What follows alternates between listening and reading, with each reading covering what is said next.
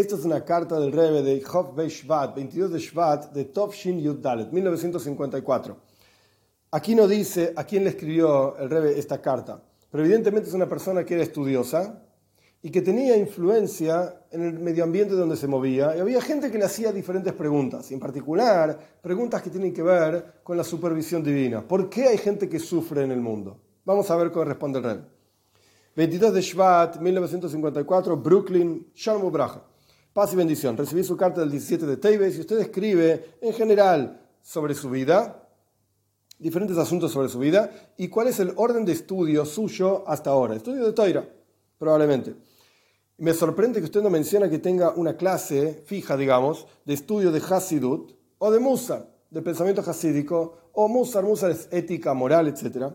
Que si en todas las épocas este estudio era necesario, cuanto más aún en nuestra época, que estamos en la generación de Ikveso de Moshiach, los talones de Moshiach, muy cerca de la avenida de Moshiach, que son muy grandes los ocultamientos y dificultades que tienen que ver con los asuntos de iras shomaim, temor al cielo y observancia de los preceptos en la práctica. Y en particular que nos encontramos en un lugar donde no hay muchos judíos hareidim. Hareidim significa realmente observantes, ortodoxos, etc. No hay muchos, no sé a qué se refiere Reven, dónde estaba hablando, pero no hay muchos. Y parte de del ocultamiento y dificultades son las preguntas diferentes que preguntan las personas sobre los asuntos de Ashgaha o Elioina, la supervisión divina del mundo. Y la intención no es encontrar respuestas, responder esas preguntas, sino encontrar excusas para facilitar, o sea, para ablandar la observancia de los preceptos, o sea, hacerlo menos estricto y a veces también responder a través de estas preguntas la voluntad del Yetzirah, o sea, darle una respuesta al Yetzirah, la inclinación al mal, para quitarse por completo el yugo de los preceptos. Y no cumplir más las mitzvot. O para hacerlo menos estricto, o directamente para no cumplir. Se entiende que en una carta es difícil explicar ampliamente todas estas preguntas, que no son sino consejos del Yetzirah, la inclinación al mal. Y, en particular, como fue explicado, la mayoría de las personas que preguntan no tienen la intención de recibir una respuesta, sino encontrar dónde apoyarse para ir en un camino torcido. Aún así, intentaré, en resumen, explicar lo que le preguntaron a usted. ¿Cómo puede uno tener fe en Ashgaha Protis, en la providencia divina particular, es decir, que Dios supervisa cada detalle del universo? O en general, ¿cómo uno puede tener fe de que Dios es el Señor del mundo y quien lo maneja en el mismo momento, momento en que vemos, por ejemplo, en Holanda, no sé qué habrá pasado en esa época, justo en 1954, en ese momento, en ese lugar, pero en Holanda vemos en este año que hubo una inundación del mar que se llevó directamente una gran porción de la tierra y se perdieron, Dios libre y guarde, cientos de hombres, mujeres y niños, en adición al daño material y en las propiedades que hubo. Entonces, ¿cómo puede ser que Dios hace esto? ¿Qué está pasando? La explicación de la cuestión es con el ejemplo de otra profesión. Uno tiene que dibujarse, por así decir, a sí mismo una persona que nunca estuvo en un asentamiento con otras personas y se, se crió en el desierto solo y de repente lo llevaron a un cuarto de un dentista o de un cirujano. Y esta persona ve un niño que está sentado en una silla y sus manos y sus piernas están atados a la silla y el médico, el, dentista, está quitando uno de los dientes. Y el niño grita con voces terribles. O por ejemplo, en el caso del cirujano, está en un quirófano. Y la persona ve que está, hay una persona, hay un hombre atado a la mesa de manera tal que no se puede mover sus miembros y no se puede proteger o escaparse. Y lo están cortando y están derramando su sangre. Se entiende por sí mismo que quien, aquella persona que no tiene el menor conocimiento de si los doctores, estos médicos, son personas rectas y justas. No sé, quizás están matando al tipo este. No podemos ni siquiera decir que tampoco sabe nada de medicina, no tiene la menor idea de lo que está pasando, entonces esta persona va a tener una decisión completa a estar seguro que estos, estas personas, estos individuos que están cuidando a este niño en el dentista o a este que lo están operando en el quirófano, son ladrones, cuya única intención es generar sufrimientos grandes y tremendos a aquellos que cayeron en sus manos. Lo que no es el caso, si nuestro visitante que vino del desierto tuviese algún conocimiento de los asuntos de medicina del cuerpo del ser humano, y a veces se sabe que hay que hacer una operación o sacar un diente que está arruinado, a pesar de que en el momento el dolor es muy grande, sin embargo, a través de esto van a salvar a la persona de otros sufrimientos más largos, o sea, constantes y tremendos, y su cuerpo va a estar sano por decenas de años más.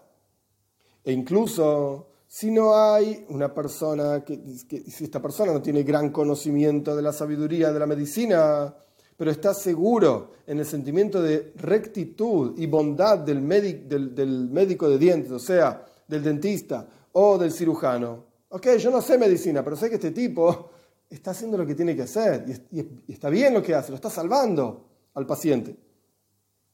A pesar de que es mucho el dolor del niño o de aquella persona que está siendo operado, pero sin embargo está claro a sus ojos que es apropiado y es mejor tener ese dolor por un periodo de tiempo corto, por la utilidad, por decenas de años más, por la utilidad que ese dolor trae decenas de años más. Y lo mismo ocurre en nuestro caso. Cada uno de nosotros vemos situaciones temporarias que ocurren a lo largo de algunos días, meses o incluso años, y nos olvidamos totalmente que el alma se sostiene miles de años antes de este evento, ya existía miles de años antes de este evento. Y por cuanto el alma, la Neshama, es eterna, también se va a sostener y va a existir eternamente, muchos años después de este evento. Y a través de estos sufrimientos en un momento corto, en un periodo de tiempo corto, corto en comparación al tiempo de la vida del alma, antes de este evento y después de este evento, entonces va a traer este momento corto, entre comillas, de sufrimiento, una utilidad eterna para todo el tiempo del pasado y del futuro. Que no solamente nadie va a quejarse de esos sufrimientos, sino como es el lenguaje del profeta en Ishaya, el capítulo 12, el versículo 1, el profeta salía a decir, Hashem te agradezco Dios porque me hiciste sufrir. Se entiende que aún así hay lugar para preguntar preguntas adicionales, para plantear preguntas adicionales. ¿Por qué este es el orden de la creación? ¿Por qué tiene que ser de esta manera que para tener el bien uno tiene que pasar por asuntos no buenos? Como por ejemplo sacarse un diente o una operación, en los ejemplos que dijimos anteriormente. O más en general todavía, ¿por qué Dios no le da a cada individuo todo lo que necesita en forma gratis? Toma, y ya está, que todos la pasemos bien sin ningún esfuerzo de parte del receptor. Y todo lo contrario, nuestros sabios dicen, justo al revés, le fue un zairo agro, de acuerdo al esfuerzo, es la recompensa. Por cuanto Dios es la esencia del bien, aparentemente tendría que dar todas las necesidades sin que el receptor haga absolutamente nada. Y esto también está explicado ampliamente en nuestros libros santos y acá no es el lugar para ampliar sobre este tema. Paréntesis, lo digo yo, no está en la carta. El concepto al que el Rebbe está haciendo referencia se llama Nahamadich Sufa, pan de la vergüenza. Cuando una persona solamente recibe, recibe, recibe y nunca hace nada para ser meritorio de lo que está recibiendo, tiene vergüenza. Llega un momento en el cual la persona se siente a sí mismo un inútil, no sirve para nada, nunca hago nada, solamente recibo. ¿Para qué estoy acá? Esto se llama nada de Sufa, pan de la vergüenza. Entonces Dios estableció un orden en el mundo en el cual la persona tiene que ser avoida, trabajo, esforzarse para ganarse, digamos, aquello que recibe. Cierro paréntesis. Dios bendito es, le va a dar éxito en su estudio de Toira con temor al cielo puro, sin entrar en estas pilpulim, derivaciones y preguntas y discusiones. Y usted tiene que tener fe, emuna, fe en Dios, emuna shleima, utmima, fe plena e íntegra de que Dios es esencialmente bueno, es la esencia del bien. Y automáticamente hay que apoyarse en forma definitiva que todos los caminos de Dios en el concepto de que todos los caminos de Dios son buenos y rectos. Y como dice la Toira, Atzur también y nuestra roca, íntegra son sus acciones. Y uno tiene que ir en el camino de Dios en forma segura, que es el camino de la Toira y de las mitzvahs. Y más en profundidad, llegar al servicio a Dios en esta dirección, con entrega absoluta y fe completa, etc., y con alegría, a través de fijar estudios de momento de Toira, específicamente de Toiras a.